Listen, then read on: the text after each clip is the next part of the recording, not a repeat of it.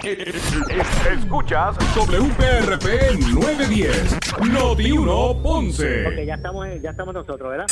Uno Radio Group, Noti 1630 ni ninguno de sus auspiciadores se solidarizan necesariamente con las expresiones del programa que escucharán a continuación. Ponce en Caliente es presentado por Laboratorio Clínico Profesional Emanuel en Juana Díaz. La temperatura en Ponce y todo el sur sube en este momento. Noti 1630 presenta Ponce en Caliente con el periodista Luis José Moura. Saludos a todos y muy buenas tardes. Bienvenidos. Soy Luis José Moura y esto es Ponce en Caliente. Usted me escucha por aquí por Noti1, por el 910 de Noti1, de lunes a viernes a las 6 de la tarde, de 6 a 7, analizando los temas de interés general en Puerto Rico, siempre relacionando los mismos con nuestra región. Así que bienvenidos todos a este espacio de Ponce en Caliente. Hoy es jueves, jueves 19 de mayo del año 2022. Así que gracias a todos los que están en sintonía del 910 AM de Noti 1, también los que están en sintonía a través de la banda FM con toda la- la potencia, ¿verdad? Y la calidad de sonido que representa la banda FM. Así que también bienvenidos a los que nos escuchan y escuchan la programación de Noti 1 desde el sur de Puerto Rico a través del 95.5 en su radio FM. Así que bienvenidos todos. Hoy es jueves y como todos los jueves me acompaña para el análisis de los temas eh, del día el pastor René Pereira, hijo, a quien de inmediato le damos la bienvenida, pastor. Gracias como siempre por acompañarnos. Buenas tardes, Moura. Saludos, saludos a todos los radioescuchas y a aquellos que están disfrutando de una cena, ¿verdad? Suculenta. Buen provecho a todos. a Así esta que, hora, ¿verdad que sí? sí, Así aquí estamos nuevamente para tratar temas de interés. Seguro que sí. Así que gracias como siempre, Pastor, por estar con nosotros. Hoy vamos a hablar de varios temas interesantes. Primero que primero, ¿verdad? Primero que todo, eh, Pastor, sigue ese ese lastre, ¿verdad? De la de la corrupción eh, con, con presencia en, lo, en, en, en, en las eh, eh, en lo que son las arcas del gobierno. Eh, sigue la expectativa con relación a estos operativos que está realizando el gobierno federal. Eh, y bueno, y toda esta situación que, que, que mantiene al pueblo en alerta y que, como digo, cada, cada día que pasa, pues la, la- la gente como que sigue perdiendo un poquito la confianza. Yo no digo en las instituciones del gobierno, pero por, por lo menos en, en, en lo que son su, su, su liderato de político en Puerto Rico y de gobierno. Así que es un asunto, ¿verdad?, que todavía mantiene eh, a, a- a los puertorriqueños a la expectativa eh, de esta situación, este problema social que estamos viviendo. Eh, Pastora, la verdad es que, que es un asunto complejo, ¿verdad? Eh, que, que tenemos que tratar y enfrentar de forma seria como sociedad. Así que no sé qué cómo usted ve este asunto. Bueno, como hemos ya eh, analizado en otras ocasiones, ¿verdad? Que hemos hablado de este mismo tema, no cabe duda, Moura y amigos radioescuchas, que que si eh, evaluamos esto desde el punto de vista, obviamente yo no soy médico, ¿verdad? Pero desde el punto de vista de un paciente, y tú sabes pues que una, pues que a veces a una persona le puede salir algún tipo de, ¿verdad? De, de, de tumor canceroso en alguna parte, pues inmediatamente, ¿verdad? Se, pues está ahí localizado o encapsulado en esa parte del cuerpo y se ataca específicamente. Pero hay algo en medicina que en, en, ¿verdad? En, en la enfermedad del cáncer que se llama la metástasis. La metástasis ocurre cuando ya esos tumores cancerosos como que están como que salen en otras partes del cuerpo, ya no están concentrados en una parte específicamente. Entonces, si si lo analizamos desde el punto de vista de la enfermedad de la corrupción, porque lo podemos ver desde esa perspectiva, no cabe duda que Puerto Rico, ¿verdad? Eh, eh, enfrenta una metástasis. Estamos ante ante un escenario donde yo nunca había visto eh, tanto, ¿verdad? Y yo sé que ha habido periodos, eh, eh, otras administraciones donde hubo eh, eh, arrestos y hubo no Eh, denuncias por actos de corrupción, pero esto es una cosa que ya para mí eh, pasó el, el, el nivel de lo que habíamos visto anteriormente y como tú bien dices, concurro totalmente, esto es desafortunado porque mina la confianza. El pueblo eh, mira para todas partes y, y ve todo esto y la gente empieza a perder la fe en nuestros sistemas de gobierno porque ven que, esto está podrido por todas partes y eso trae otro problema. Eh, cuando miramos lo que ha pasado en otras partes, en otros países, ¿verdad? A nuestro alrededor, en otros ejemplos que tenemos, vemos que situaciones como esta ha sido el caldo de cultivo para que surjan, eh, que, que, el pueblo, viendo, viendo lo que está pasando y queriendo salir de los esquemas de corrupción, eh, empiecen a escuchar voces pues, de, de, de, personas que dicen, mira, yo, yo tengo la solución, eh, vamos a, vamos a, eh, yo voy a, no, a, eh, o nosotros, nuestro grupo, pues, o nuestro partido va a acabar con esto y, y, y, y esto es lo que ha, ha causado en, en, distintos países, en distintas partes del mundo, el que se levanten eh, gobiernos que, ¿verdad?, de, corte socialista, de corte izquierdista, porque, bueno, porque precisamente por eso, porque la gente está cansada, la gente se cansa,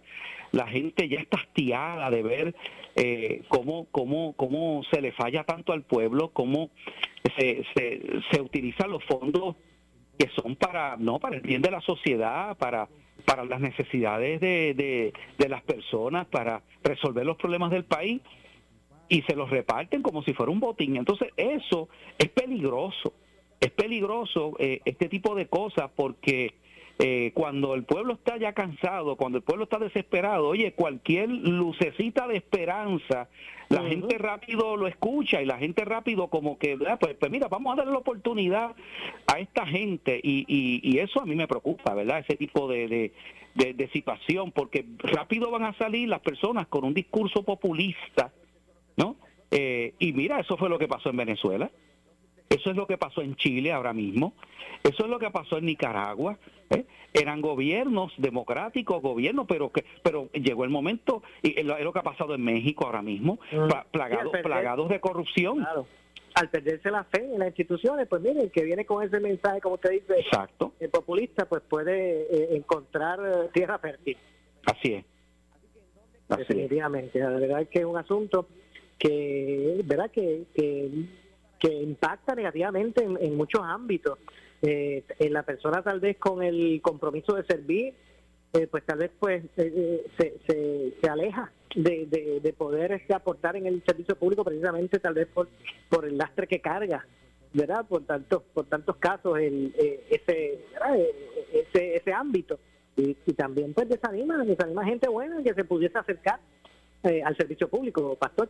Sí, no, definitivamente porque hay personas ves que dicen mira yo no me voy a yo no yo no voy a dar mi talento y mi capacidad para para servir en una verdad en un cargo público porque tú sabes este eh, las personas lo piensan dos veces.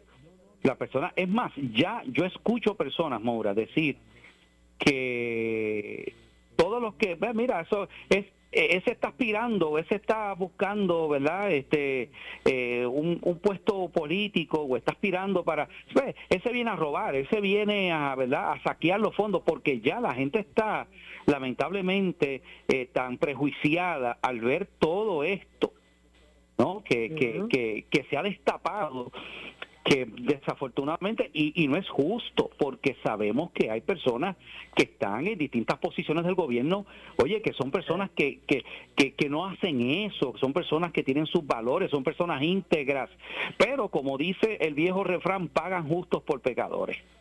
Definitivamente, la verdad es que que es una situación difícil y viene y, digo verdad que eh, al punto en que nos encontramos porque el mal de la corrupción es un mal social verdad y y, son eh, eh, situaciones que se dan ¿verdad? en cualquier sociedad, pero al punto en que nos encontramos, eh, viene también en un momento tan difícil donde, donde el gobierno, el sector público tiene una agenda tan amplia de reconstrucción, una cantidad de fondos que, que bien utilizados pues pueden llevar a Puerto Rico a otro nivel ¿verdad? de desarrollo. Y en este momento como que ese, ese, lastre marcado de la corrupción pues llega en, el peor momento que tenemos porque estamos en una encrucijada, pastor. Estamos en el momento donde ya, aunque parezca este, eh, extraño decirlo, ahora mismo el poder de Puerto Rico no es de dinero, o sea, no es de fondos, no tiene fondos limitados, ¿verdad? Para, y lo que me refiero es para, para su reconstrucción, para llevar eh, eh, eh, y poder llevar a, a, a los nuevos tiempos a, a, Puerto Rico. El problema no es de fondo, el problema es de ejecución, parece, ¿verdad? sí, y de administración, y de administración de, esos fondos. Y recordemos, recordemos algo, que no nos llamemos engaño. Eh, esos fondos no son fondos recurrentes, esos fondos de reconstrucción se van a acabar porque eso se está, esos son unos fondos limitados precisamente para, para ayudar al país a levantarse en medio de las situaciones que hemos pasado. ¿Y qué va a pasar? Nosotros no, o sea, nosotros no podemos quedarnos eh, pensando que eso, que ese dinero eh, va a estar ahí siempre. Ese dinero se va a agotar, se va a acabar. ¿Y qué va a pasar? De nuevo, pregunto, porque ¿qué se está haciendo para reactivar nuestra economía? ¿Qué se está haciendo para, para proveer eh, empleo? directos e indirectos, ¿no? Estimular la economía, ¿qué se está haciendo? Yo no veo en esa dirección como un plan. Y eso lo venimos diciendo hace tiempo. Yo no veo un plan a corto y largo plazo dirigido a reactivar la economía de Puerto Rico, a buscar la manera en que ser creativo. O sea, eso no lo hay. Siempre estamos esperando que Estados Unidos no eh, van de fondo. O sea, somos, honestamente, a mí me resulta vergonzoso que Puerto Rico sea un oye y lo que voy a decir suena duro porque yo amo mi país y soy puertorriqueño pero nos hemos convertido en un eh, en un en un en un pueblo de eh, eh, de mendigos un pueblo mendigo. O sea tenemos que estar dependiendo que Estados Unidos esté mandando fondos aquí y allá pero nosotros no estamos haciendo lo que tenemos que hacer ¿Y para cuándo lo vamos a dejar? ¿Para cuándo? O sea, tú no ves un plan estructurado, tú no ves algo concertado donde tú veas una estrategia a corto y largo plazo para, para, para reactivar la economía de Puerto Rico, para, echarla para adelante, para crear empleo. No lo vemos por ninguna parte. Y no hemos podido, eh, siguiendo esa misma línea que usted trae, eh, no hemos podido. Este, eh, poder identificar esa, esas oportunidades de, de, desarrollo del país. aquí los gobiernos cambian cada cuatro años, lo bueno que puedan haber hecho, eh, pues al, entrar la próxima administración, eh, pues deshace todo y se va por otro camino. Eso es lo que duran son cuatro años y cuando están eh, comenzando posiblemente a ver frutos, llegan los nuevos y se acabó las iniciativas. verdad que no, no, no, hemos podido este, desarrollar ni esa ¿verdad? Ni, ni esa actitud de poder identificar qué, es, qué son los proyectos de país y qué son, ¿verdad? Cualquier otra cosa de política pública. Y, y, pasan los gobiernos año tras eh, cuatrienio tras cuatrienio y, y tenemos que empezar desde cero. Y seguimos en el mismo problema. Mira, y a mí me toca de cerca. Yo tengo dos hijas que el Señor me bendijo. Mis dos hijas se tuvieron que ir a los Estados Unidos, están viviendo en los Estados Unidos. ¿Por qué? Porque ellas estudiaron, ambas terminaron sus grados doctorales ¿eh? Y oye, y tuvieron que irse a los Estados Unidos porque porque está los jóvenes que se están preparando y que están echando para adelante muchas veces no encuentran aquí futuro para lo que estudiaron y para lo que se prepararon, Mora. Ahora mismo yo como pastor despido con tristeza a dos jóvenes adultos de mi iglesia jóvenes que se tienen que ir aquí porque porque uno de ellos estudió trabajo social y no ha encontrado dónde dónde ejercer su profesión habiendo tanta necesidad porque entonces encima de eso tienes la burocracia. Eh, eh, y eso es triste. O sea yo yo quiero que, que, que, que el pueblo que nos está escuchando entienda que si se nos siguen yendo nuestros jóvenes en un país donde la tasa de natalidad es tan baja un país que está envejeciendo donde donde donde nos vamos a saber esto va a ser una égida de, de 100 por 35 si seguimos como estamos nuestros jóvenes las familias jóvenes se están yendo. Entonces quién va quién entonces el problema va a ser peor porque quién va a sostener la economía ¿Quién va a sostener todas estas cosas si somos un país de mayoritariamente de personas envejecientes? O sea, eh, eh, tenemos, un, tenemos un problema serio que nadie quiere hablar de eso o muy pocas personas hablan de eso. Y eso es cuestión de ya los demógrafos, los expertos están diciendo que en pocos años Puerto Rico, bueno, ya Puerto Rico ha, ha tenido una baja poblacional significativa, no solamente por los pocos nacimientos, sino encima de eso por la inmigración. Entonces, además de eso, además de eso, aquí se sigue incentivando el aborto para acabar de completar. De hecho, vamos a hablar ya mismito también de ese tema. Sí, eh, un proyecto interesante. Pero no cabe duda que ese punto que usted trae es muy, es muy cierto. Eh, tal vez este, estamos inmersos. Yo creo que es que todo el mundo, ¿verdad? No estamos hablando solamente de los políticos. Todo el mundo tiene que comenzar a, propiciar ese despertar de, que, de que sea, de que el pueblo comience a exigir que, que sus políticos se ocupen de los temas realmente de importancia, ¿verdad? Dejar no dejarnos manipular por estos chichichijá y estas grandes campañas publicitarias y, empezar a exigir a los políticos, empezar a dejarlos de ver como estrellas de rock, como yo digo, los vemos como estrellas de rock y pasan por ahí y uno le pide el autógrafo, la foto, el selfie, eh, pero pero cuando llegan al balcón, en lugar de aprovechar ese tiempo y, exigirle y pedirle cuenta, pues estamos más en el chichichijá, o sea, que esto también es un asunto, que, que que verdad que, que, que, debe comenzar a hacerse todo el mundo responsable. Exigirle exigirle. Mira yo yo yo siempre he comparado verdad eh, he comparado este asunto eh, con, con un contrato. O sea nosotros que vivimos en un sistema democrático cada cuatro años contratamos unas personas mediante el voto que es una es un contrato social mediante el voto nosotros el pueblo que es el soberano el pueblo, porque en un gobierno, en un sistema democrático, el soberano es el pueblo, pero el pueblo delega esa soberanía en unas personas que van a trabajar para nosotros. Y cada cuatro años nosotros decidimos si le renovamos el contrato o no se lo renovamos.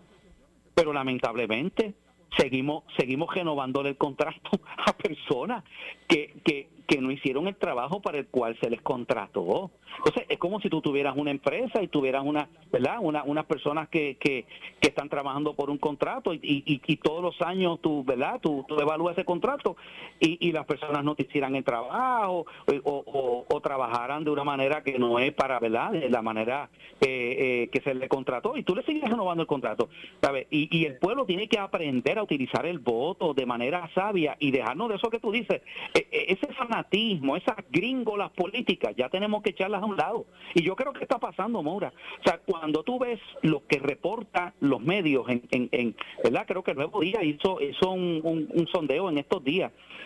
Oye, los partidos principales, y ellos lo saben, por eso están preocupados, están perdiendo su base electoral. La gente está abandonando los partidos para buscar otras opciones porque se han dado cuenta que es más de lo mismo más de lo mismo. y, no, y mire, y, eso, eh, los números están ahí, es, simplemente evaluar eh, los números, las estadísticas de lo que han sido las elecciones generales eh, pasadas.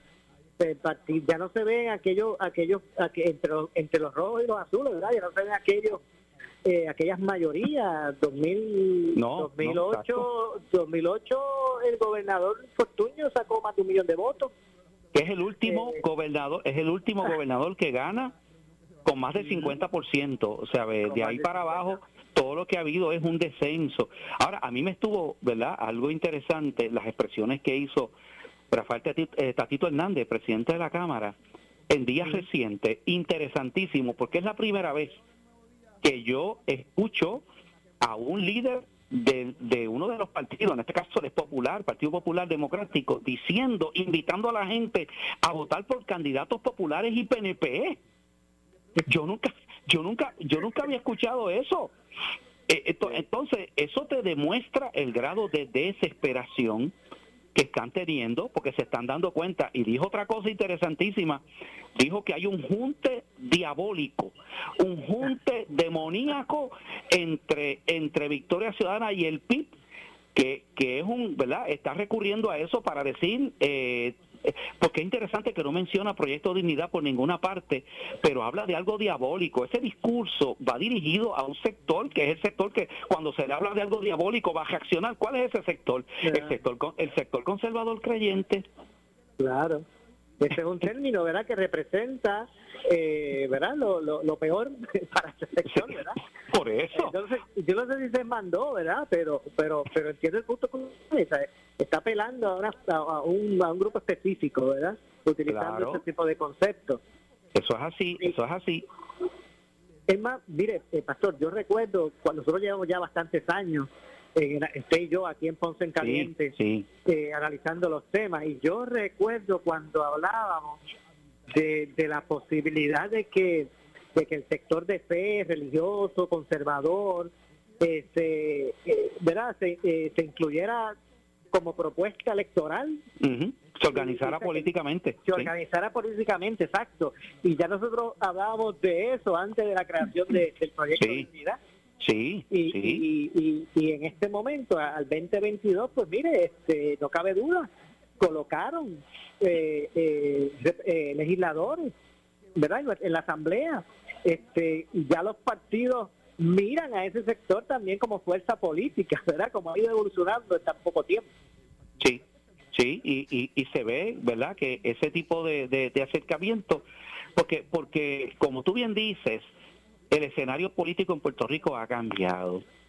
Eh, y tiene que ver con lo que mencionamos anteriormente. La gente está cansada de ver dos partidos que se han alternado el poder y han hecho esencialmente lo mismo, porque no ha habido gran diferencia. Cuando tú analizas en el saldo final cuál ha sido la diferencia cuando nos han gobernado los populares o los PNP, y tú te das cuenta, Moura, que como decía el poeta, es de un pájaro las dos alas.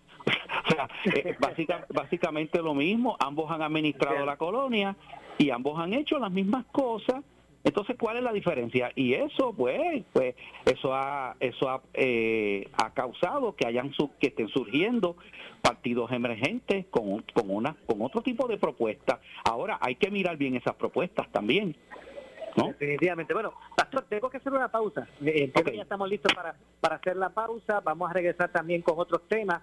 Así que usted, amigo, no se retire. Esto es Ponce en Caliente, como todos los jueves, eh, junto al pastor René Pereira, hijo, analizando los temas del día. Así que pausamos y regresamos de nuevo. En breve le echamos más leña al fuego en Ponce en Caliente por Notiuno 910. Oscar Crespo y Asociados. Somos orientadores de casos de seguro social por más de 30 años, con el conocimiento y la experiencia que necesitas al momento de someter su reclamación. Consulte con Oscar Crespo y Asociados y sus atentos empleados le orientarán. Seguimos ubicados en el edificio de dos plantas, esquina frente al semáforo en la avenida Fagot, urbanización Santa Clara Ponce, 787-642-2452, 939-217-6675 por su calidad de servicio, por su conveniente horario. Así es el Laboratorio Clínico Profesional Emanuel, siempre brindándote un servicio de excelencia con tecnología precisa y avanzada para un resultado confiable. Un laboratorio completo. Y los resultados los recibo rápido y hasta por email. Con servicio a industrias y también a domicilio. Haz de Laboratorio Clínico Profesional Emanuel tu laboratorio de confianza. Ese es el mío. Y el mío también. En Juana Díaz, llámenos al 260-5504 o al 580-0080. El área sur está que quema. Continuamos con Luis José Moura y Ponce en Caliente por el 910 de tu radio.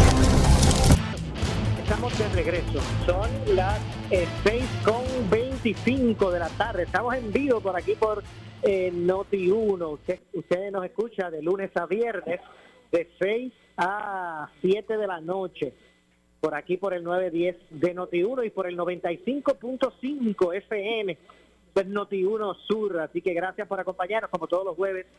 Me acompaña el pastor René Pereira Hijo para el análisis de los temas del día. Interesante tu este primer segmento.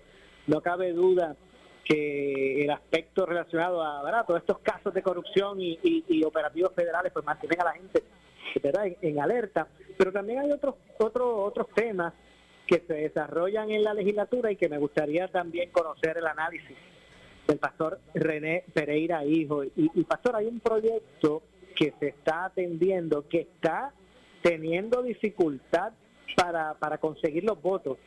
Y, bueno, y me gustaría ver a indagar, me voy a comprometer a indagar el por qué. Eh, porque el proyecto propone lo siguiente. Hay un proyecto que propone que en el caso de una mujer que sea agredida, ¿verdad? una agresión contra una mujer que pueda conllevar la muerte de la misma, si esa mujer está embarazada, estando embarazada, es asesinada, el, ese asesino, el perpetrador, eh, el proyecto lo que busca es que se le pueda acusar de asesinato en, en segundo, ¿cómo es? No, no es segundo grado, que se le acuse de, doble asesinato. Ese es el, ese es el concepto. Si el asesinar a una, a una mujer embarazada, en lugar de que a usted se le acuse por un eh, asesinato, ¿verdad? en primer grado, pues si está embarazada, que el cargo sea de doble asesinato, ¿verdad? Eh, y usted lo puede escuchar y eso, eso ¿verdad? Pues, pues lógico, pero si usted está teniendo problemas para conseguir los votos, ¿cómo usted ve esa, ese, ese proyecto, Pastor?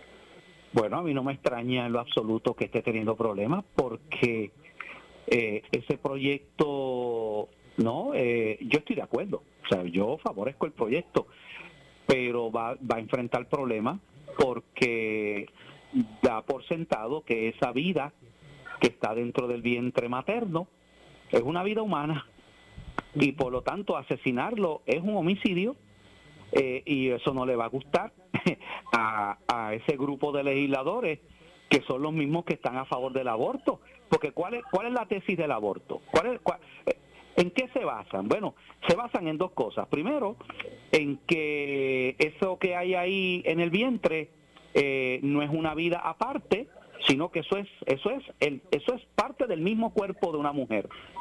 Y segundo, que no es que no es un ser humano, ¿verdad? No es un ser humano, no es una persona. Así que eh, bajo esa premisa, pues obviamente por eso es que por eso es que el aborto está permitido, que dicho sea de paso, por ahí viene la decisión de la Corte Suprema, que va a ser, ¿verdad? Que, que, ya hablamos de eso y va a ser interesante. Pero pero eh, ese proyecto eh, estaría adelantando eh, una no una una posición de que de que esa eso que esa criatura que está en el vientre de mamá eh, al, asesinarla a ella y matar a la criatura, pues está matando dos seres humanos, dos personas. Pues a mí no me extraña, Maura, no me extraña. O sea, lo que me extrañaría, lo que me extrañaría que tuviera el apoyo de, de ¿verdad? De, de, esos legisladores que, que favorecen el aborto, porque es otra manera de reconocer la realidad de esa vida humana. Porque fíjese, pastor, el proyecto nos dice si la mujer asesinada está en su eh, semana 22, no, no establece.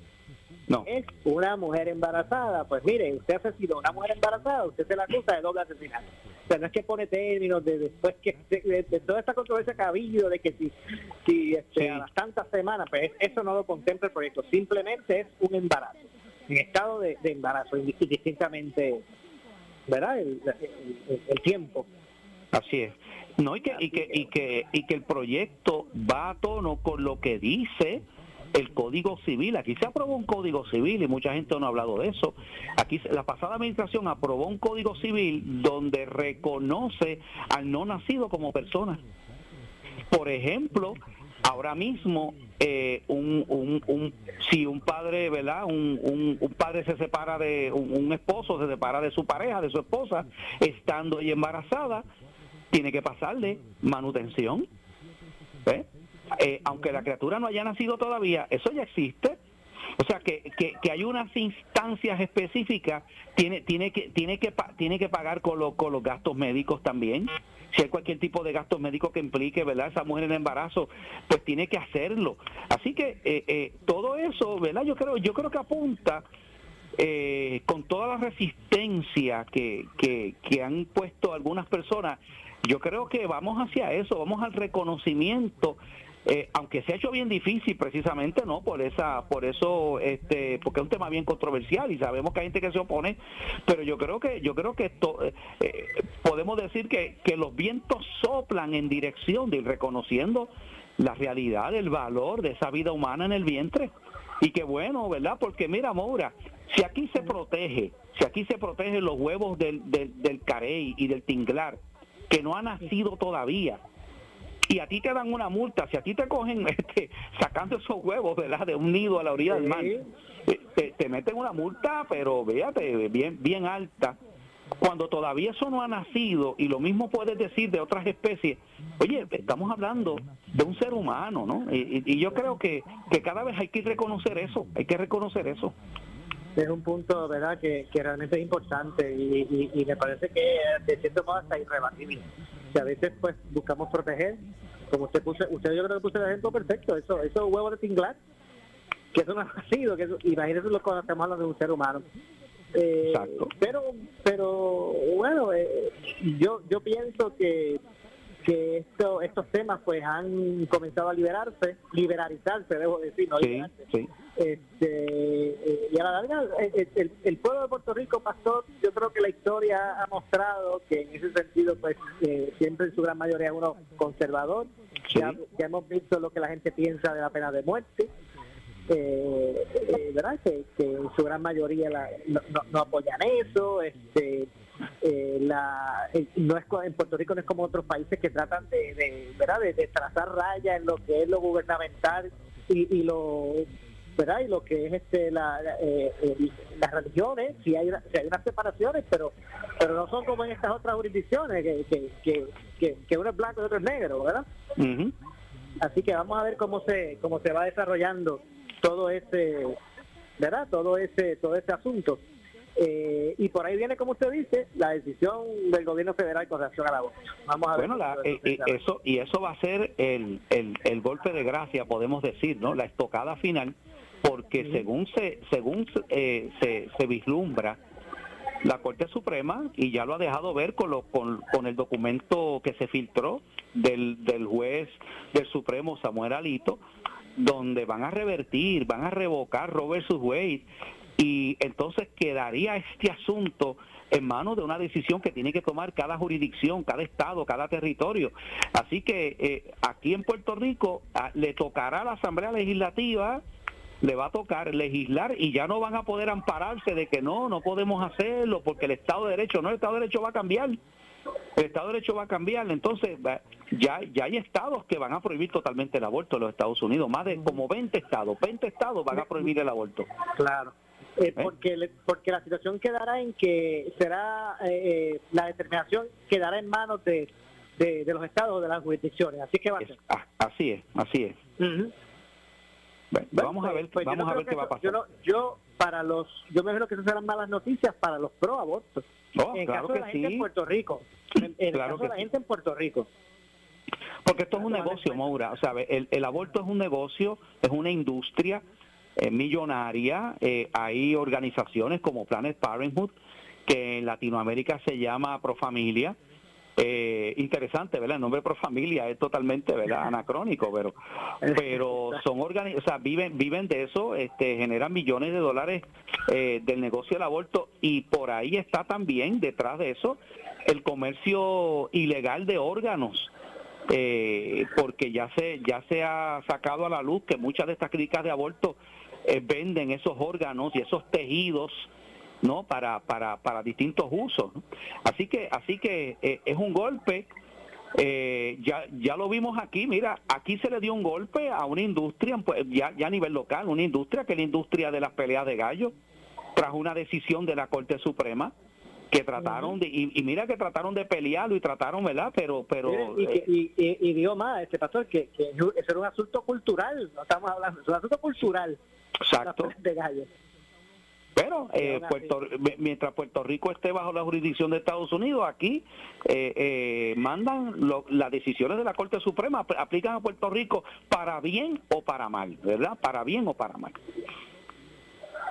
Bueno, vamos a ver lo que ocurre con relación a todo esto y, y espero que bueno que se pueda atender estos temas en la legislatura de una forma que se puedan atender, que no se queden en nada, porque lo que lo que está pasando es que se cancelan se cancelan los proyectos, empieza la controversia, bla, bla, bla, y entonces pues, pues, no se ocupa el campo. Y eso eso es lo que me parece que, ¿verdad? Que, que, que, no, se, que no debemos ir por ese camino. Pues mire, vamos a ocupar el campo, vamos a, pues, vamos a determinar lo que realmente ¿verdad? Eh, eh, la mayoría quiere, pero cuando empieza la controversia de estos temas, pues así se quedan, se cancelan y ya está ahí. Y, y es interesante porque cuando tú ocultas la opinión de la mayoría del país, por ejemplo, en el issue específico del aborto, está en contra del aborto, pero ¿qué pasa, Maura? Tú tienes una, ¿verdad? Una serie de medios de prensa que son dominados muchos de ellos por, por estas posturas liberales.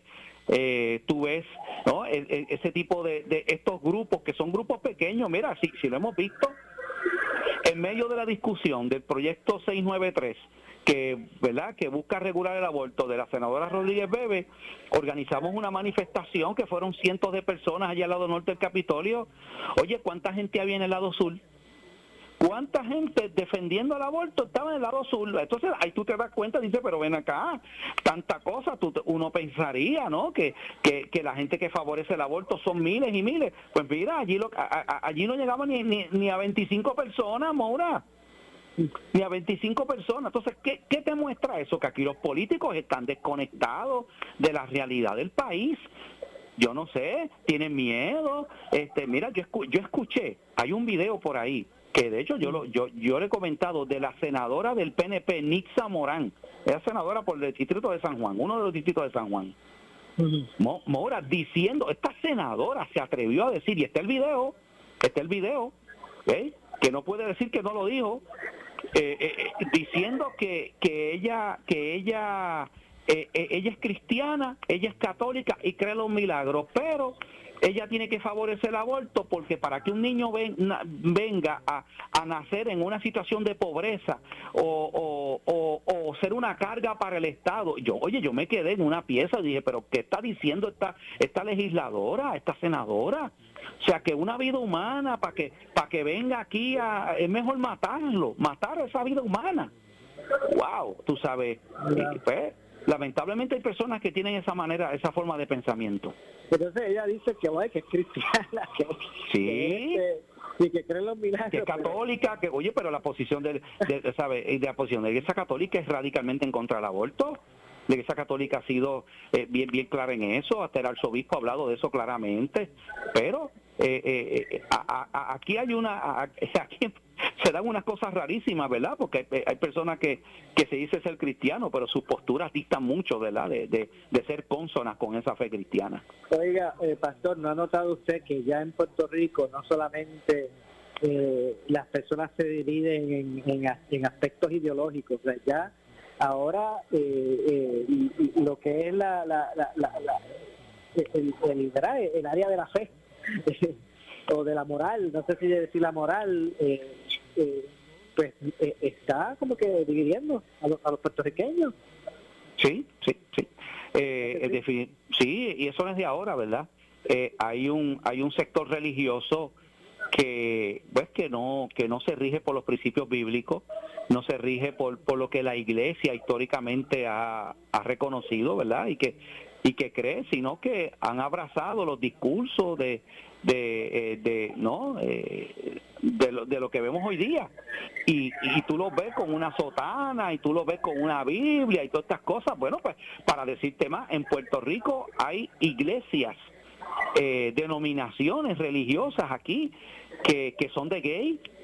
Por ejemplo, iglesias gay hay en Puerto Rico, hay unas cuantas por ahí, sabe cuando la posición de la iglesia es verdad en, cuanto a eso histórica. Entonces eh, eh, eso se está dando se ha dado en Puerto Rico se da en otros lugares no esa esa división. Por supuesto cuando tú miras el, el abanico no cuando tú miras el estadísticamente pues son una minoría la inmensa mayoría de la, del sector creyente en Puerto Rico, tanto católico como protestante, es, es mayoritariamente conservador. Definitivamente, bueno. No sé si ya estamos listos para la pausa. Eh, estaremos, ¿verdad? Nos resta una pausa adicional. Eh, al regreso, pues estaremos también tocando otros tópicos. Eh, ya en nuestro segmento final, usted escucha Ponce en Caliente, está escuchando Ponce en Caliente, por aquí por Noti1, el 910 de Noti1, de lunes a viernes, de 6 de la tarde a 7. Los jueves, este servidor de José Moura, junto al pastor René Pereira, hijo, mira aquí analizando los temas eh, eh, de interés general, eh, como siempre digo, siempre relacionándolos con nuestra región. Así que aprovechamos para hacer la pausa, regresamos de inmediato. Eh, este es Ponce en Caliente, pausamos y regresamos.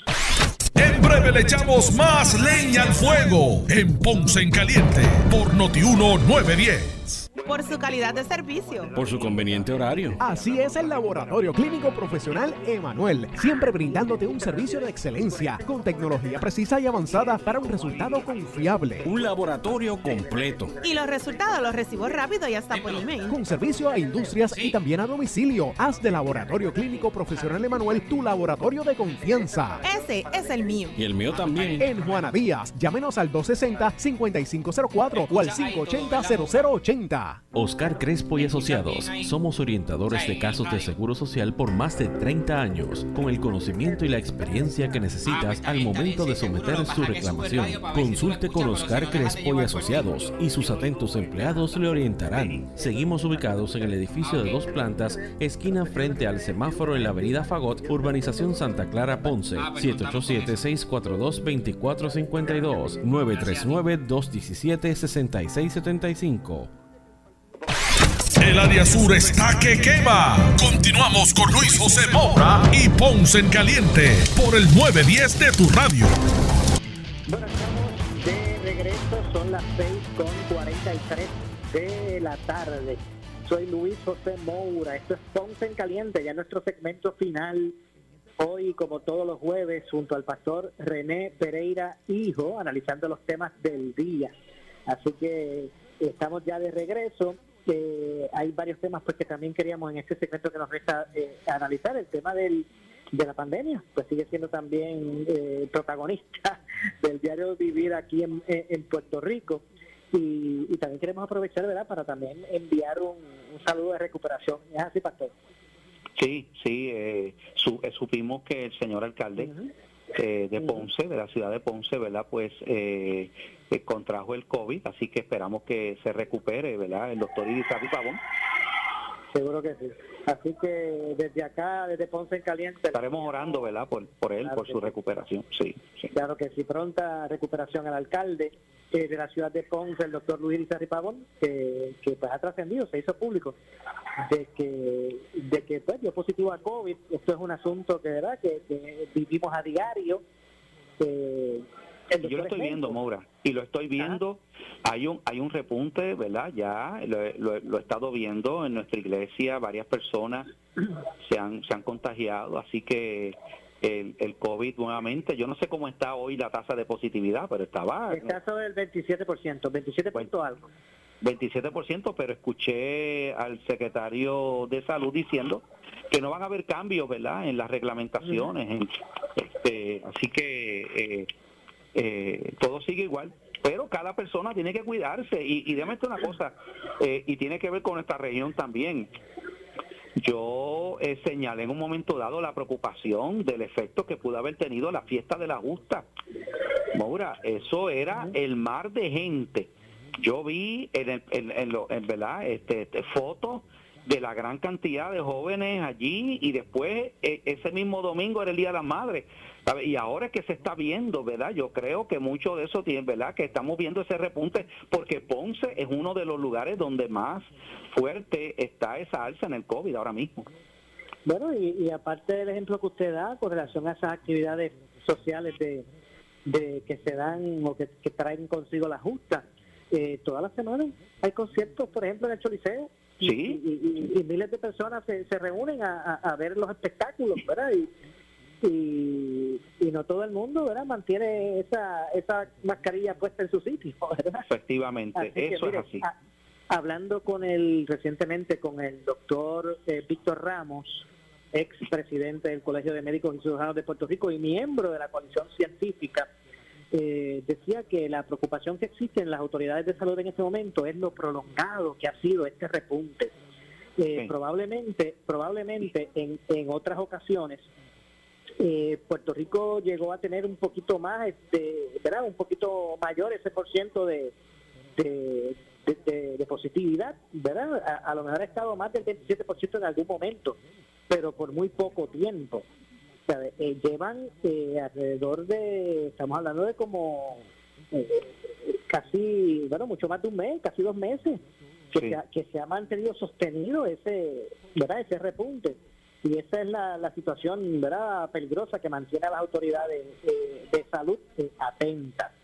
Eh, las hospitalizaciones, pues bueno, ya sobrepasan los 300, las 300, ¿verdad? Y el, y el número de 300 hospitalizaciones es la bandera que se levanta como sí. para empezar a, a, ¿verdad? a tomar en serio la situación. 4.000 casos positivos entre probables y, y confirmados se dan cuatro mil por día, este pastor, de eso es lo que estamos hablando. Así mismo es, y eso pues, eh, ¿verdad? Eh, eh, yo quiero y creo que es importante hacer un llamado a que no bajemos la guardia, tomemos las precauciones, ese uso de la mascarilla, eh, e- evitar ese aglomeramiento, yo creo que eso es importante porque pues eh, yo creo que ya se acabó, por lo que yo estoy viendo, ya se acabó la, la, la época de estar poniendo eh, toques de queda, de estar poniendo, yo no veo eso en el panorama, creo que el gobierno se, ¿verdad? se ha dado cuenta de que, pues, este, aquí eso tiene un efecto bien adverso sobre la economía, así que aquí cada cual cada persona tiene que asumir la responsabilidad por su salud, ¿verdad? Y cuidarse, cuidarse. Que es importante eso y ponerse esa esa esa cuarta dosis de la vacuna que ya está por ahí, ¿verdad? Este Sí, eh, sí, sí, eso, Y qué bueno que usted trae ese punto, porque mire, a uno, ¿verdad? Pues se le acercan muchas personas y traen eh, preocupaciones. Yo no sé, a esta etapa de la pandemia, a mí me parece que, ¿verdad? Que, que debe ser abierto. O sea, el, el que quiera ponerse la vacuna, que tenga lugares donde ir, centros y, y que, que se ponga la que le toque. Eh, ahora mismo, pues eh, la gente no es como antes, que corrían a ponerse la vacuna, ahora se hace más difícil. Eh, esa cuarta dosis, ¿verdad? Que es la segunda de refuerzo Ujú. eh, eh, pues está apta para personas de 50 años o más.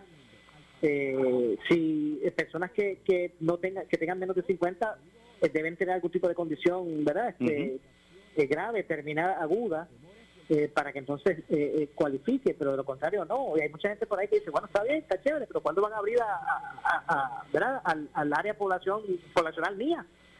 Y entonces siguen esperando, y mientras hay gente que se la quiere poner, no no lo dejan, los que cualifican pues no van. Sí, así yo, es.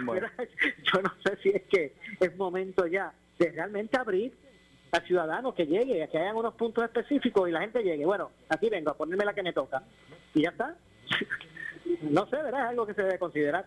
Claro, claro, yo creo que sí, porque es que este repunte que tenemos hay que hay que ampliar eso al resto de la población. Pero vamos a ver qué pasa, porque y, y yo espero eh, que, que empezamos a ver pronto un descenso, porque mira, por otro lado, eh, al haber tanta gente contagiada, porque la buena noticia es que no que no sea no no está habiendo eh, tantos casos de muerte como hubo un momento dado, gracias a Dios por eso, ¿verdad? Y a la mayoría de la gente que yo conozco lo que le da es una monga, una gripe de esa fuerte, ¿verdad? Y se recuperan, y se recuperan. Pero pero definitivamente este esperamos que eso esto... me preocupa, pastor. Eso preocupa porque eh, Sí. la gente tal vez piensa que el COVID ya ha pasado a ser un catarro más. Sí, ¿verdad? Y tal vez por eso son eh, menos eh, preocupados en medidas de seguridad, no necesariamente van a, eh, eh, no tienen el interés de ponerse la vacuna, pero eso es peligroso, ¿verdad? Pensar de esa manera, porque lo cierto es que se siguen muriendo personas. sí, sí. Hoy se vacunados, reportaron no ocho, muertes, ocho muertes hoy, ¿no? Y ayer, Creo. y ayer fueron ocho, y ayer fueron once, y anterior seis. Y Sí. entonces es casi de- casi la decena por día nuevamente. Entonces, pues la gente está muriendo por esto. O sea, eh, no no podemos, ¿verdad? Eh, de, de forma generalizada pensar que esto es un catajo más. Sí, sí, porque y, que para algunas personas, para algunas personas va a ser, más, para algunas personas ni se van a enterar que tienen COVID. Yo conozco, yo conozco personas, por ejemplo, que le dieron, mira, déjame hacerme la prueba por si acaso, y dieron positivo y no, y, y no, y no han sentido nada. Pero hay personas que tienen condiciones ya preexistentes que son que son los más peligrosos, ¿verdad? Yo yo conozco un caso, ¿verdad? Que no, no voy a decir nombre, pero conozco un caso que decía, ¿cuánto va de pandemia? Este, ¿Cuánto va? Todo el tiempo que hay de pandemia. Y yo, eh, a Dios gracias, pero mira, a mí todavía no me ha dado COVID a estas alturas. No me ha dado COVID. Y se fue a hacer una prueba fortuita, ¿verdad? No, no que tenía síntomas y estaba Sí. positivo. Es que era un asintomático, ¿verdad? Pues, y, ese, y ese es el peligro. Pero ese es el peligro porque, Exacto. sí, porque ese asintomático precisamente porque entiende que no tiene COVID, ha estado contagiando a mucha gente sin darse Exacto, cuenta. Sin darse cuenta, precisamente.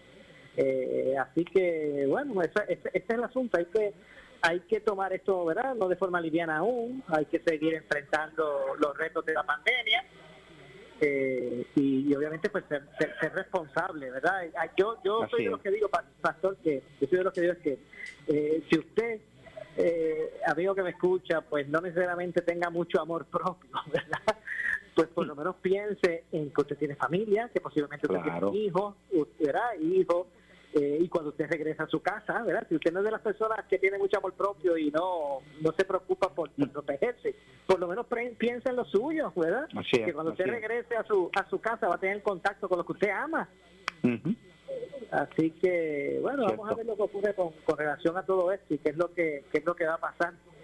Eh, en las escuelas pues también se están viendo ahora nuevamente impactadas, muchos brotes que se han estado eh, eh, dando, que han nuevamente hecho que muchas que muchas instituciones educativas regresen a, a, las clases virtuales. Sí. Así que no, no, no, no debemos propiciar de que nuevamente se nos vaya a salir todo esto de control.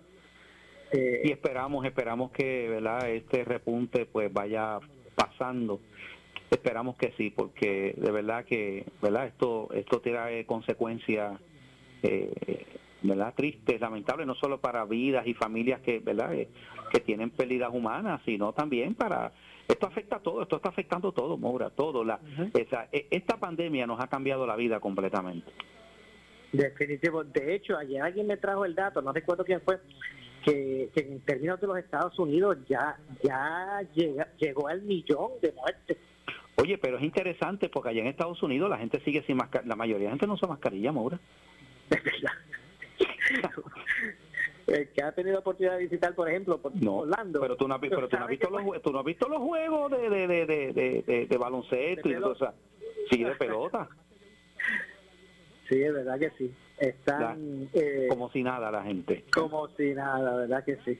Y por eso es que a veces yo digo, ¿verdad? Y no, esto es una impresión mía, no es que, ¿verdad? Yo a veces pienso como que pues uno se deja llevar y las autoridades médicas y de salud en Puerto Rico se dejan llevar por por el ruling que establece el CDC Sí. ¿Verdad? Entonces, pero a veces yo veo como que no está acorde con la cosa. O sea, hay un millón de muertes en los Estados Unidos, hay repunte, la gente empieza nuevamente esto a salirse de control y se dice, no, vamos a liberar la mascarilla, se la pueden quitar y bla, bla, bla. Y yo a veces digo, pues como que no guarda relación lo que se supone que sean la, que se supone que sea la autoridad en esto. No sé, una impresión mía. Sí, no, estoy de acuerdo. Cierto, cierto.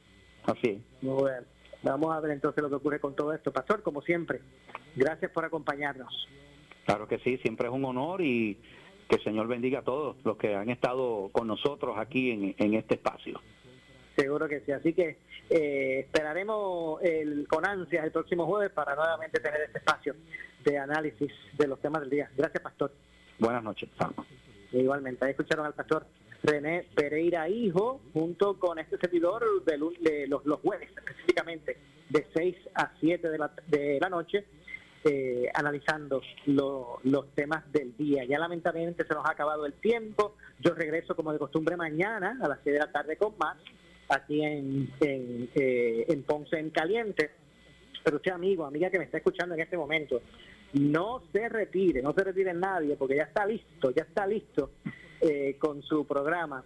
El gobernador de la radio, Luis Enrique Falú, será lo próximo. Así que no se retiren del 910 de Noti 1. Tengan todos muy buenas noches. Ponce en Caliente fue auspiciado por Laboratorio Clínico Profesional Emanuel en Juana Díaz.